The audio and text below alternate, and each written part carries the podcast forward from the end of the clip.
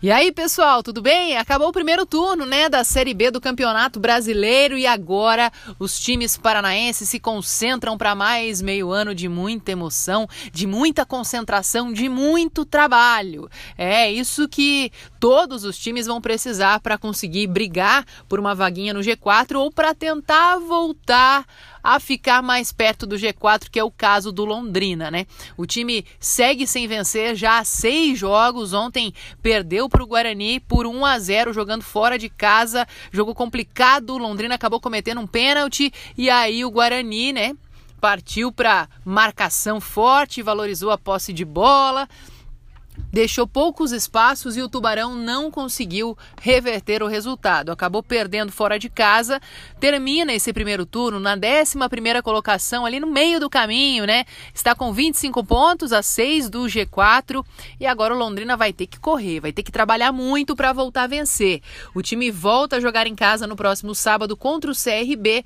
O Londrina que vem sofrendo, né, nas últimas partidas, com o jogador que saiu, com o jogador lesionado, e eu acredito que nesse momento o foco do time, o foco do clube tem que ser em buscar soluções para algumas posições. No meio-campo, o time precisa ser um pouco mais criativo, na defesa, de repente, reforços também.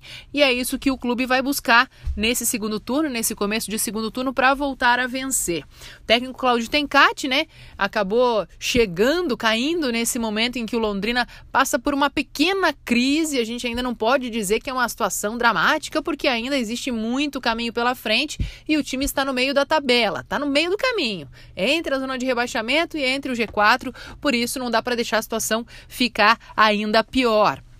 O Londrina, que já teve ótimos momentos na Série B antes da Copa América, era um time muito regular, né? Estava com 66% de aproveitamento. E olha só que queda brusca. Depois da Copa América, o Londrina conquistou apenas 24% de aproveitamento. Nas oito primeiras rodadas da competição, estava lá no G4. Nas 11 seguintes, só conseguiu duas vitórias. Então é um momento de se reorganizar, trabalhar, claro, a questão emocional porque a pressão começa a vir e o técnico Claudio Tencati sabe muito bem como fazer isso dentro do clube para que o Londrina volte a vencer já na próxima rodada, já que joga em casa, né, no Estádio do Café.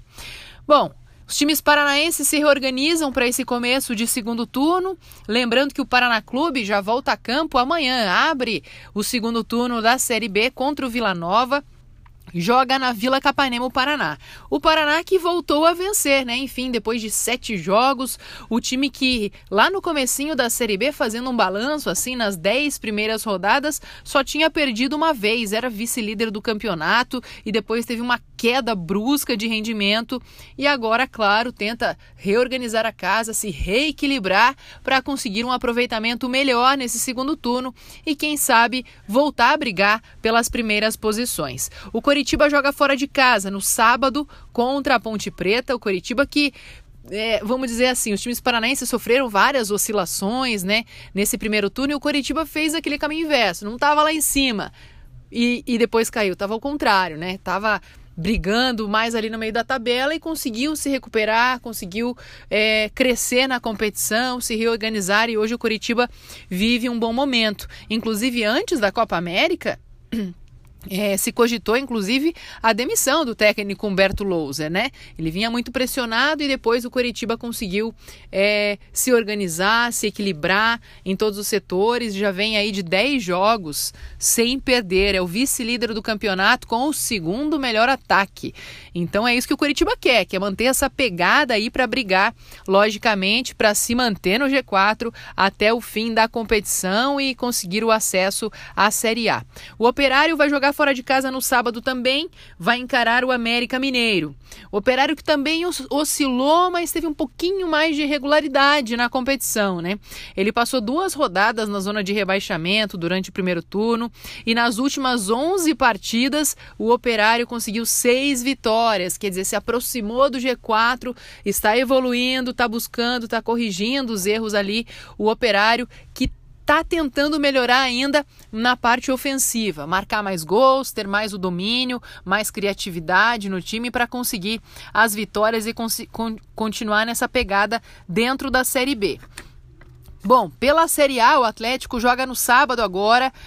Volta a jogar na Arena da Baixada, encara o Ceará precisando vencer o Furacão, né? O torcedor tá carente de ver o time com mais vitórias, com bons resultados dentro de casa. E tem boas notícias o, o, o Atlético, porque teve a semana toda para trabalhar. Então, vários jogadores que estão no departamento médico estão se recuperando, estão voltando a treinar com o time, estão voltando a fazer os treinos em campo e podem reforçar o Atlético nessa partida, como é o caso do Adriano, do Nicão, do Marco Ruben, jogadores muito importantes. Por outro lado, o Bruno Nazário acabou sofrendo uma lesão no joelho e teve que passar por cirurgia na manhã desta quinta-feira. Vai ficar dois meses fora, se recuperando de lesão.